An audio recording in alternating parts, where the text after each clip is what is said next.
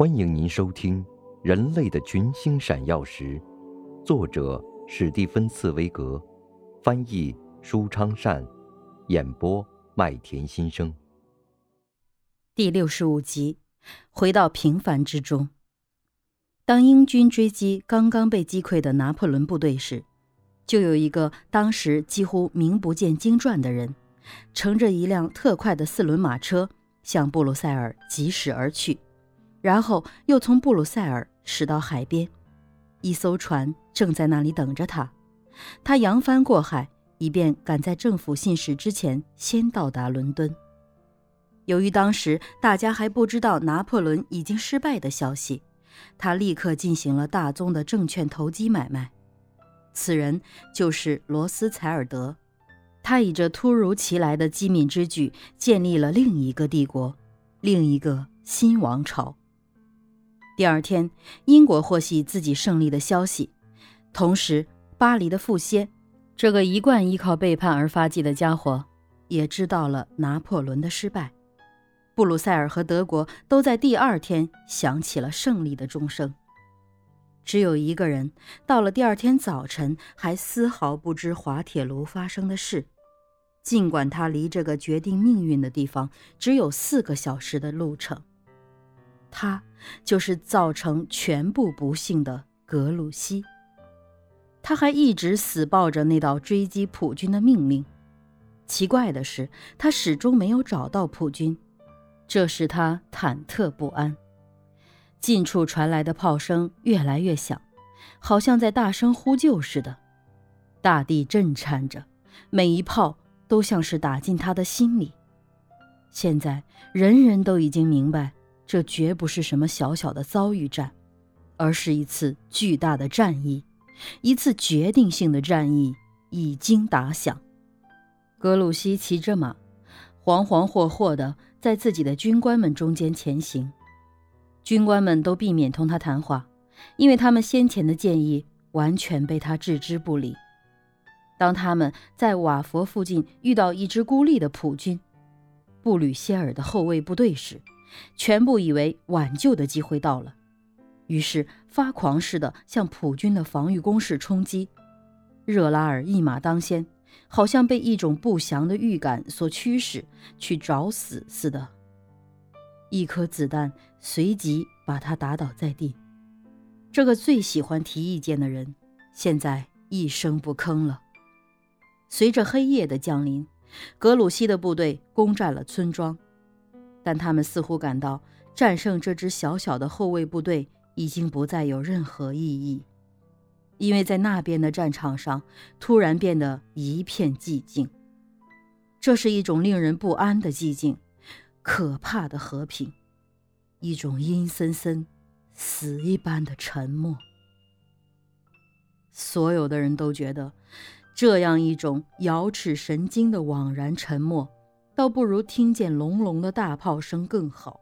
格鲁希现在终于收到那一函拿破仑写来的要他滑铁卢紧急增援的简短的信，可惜已为时太晚。滑铁卢一仗肯定是一次决定性的战役，可是谁会赢得这场巨大的战役呢？格鲁希的部队又等了整整一夜，完全是白等。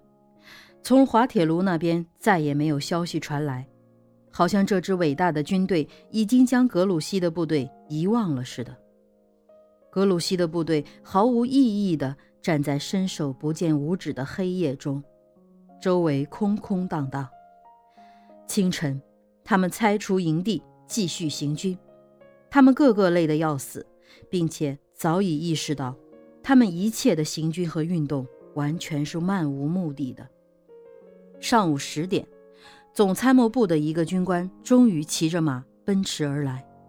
他们把他扶下马，向他提出一大堆问题。可是那个军官却满脸惊惶的神色，两鬓头发湿漉漉的，由于过度紧张，全身颤抖着，结结巴巴说出来的话，竟是他们听不明白的，或者说是他们无法明白。和不愿意明白的那个军官说：“再也没有皇帝了，再也没有皇帝的军队了。法兰西失败了。这时，所有的人都把他当成疯子，当成醉汉。然而，他们终于渐渐地从他嘴里弄清了全部真相。听完了他令人沮丧、颓唐，甚至令人瘫痪的报告，格鲁希面色苍白，全身颤抖，用军刀支撑着自己的身体。他知道，自己殉难成人的时刻来临了。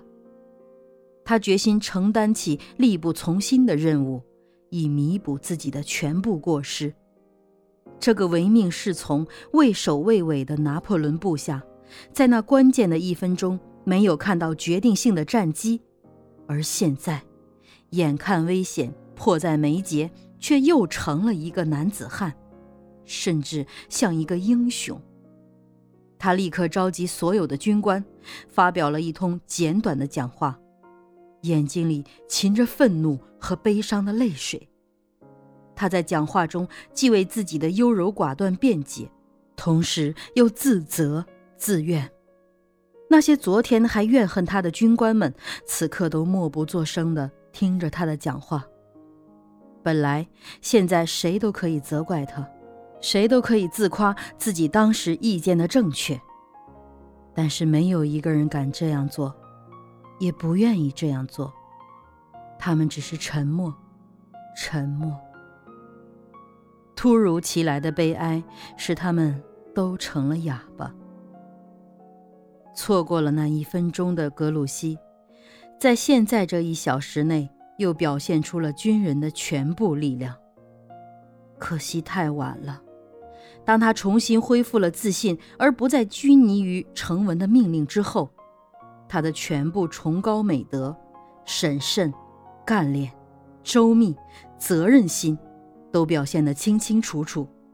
他虽然被五倍于自己的敌军包围，却能率领自己的部队突围归来，而不损一兵一卒，不丢失一门大炮，堪称决绝的指挥。他要去拯救法兰西，去解救拿破仑帝国的最后一支军队。可是当他到达那里时，皇帝已经不在了。没有人向他表示感激，在他面前也不再有任何敌人。他来的太晚了，永远是太晚了。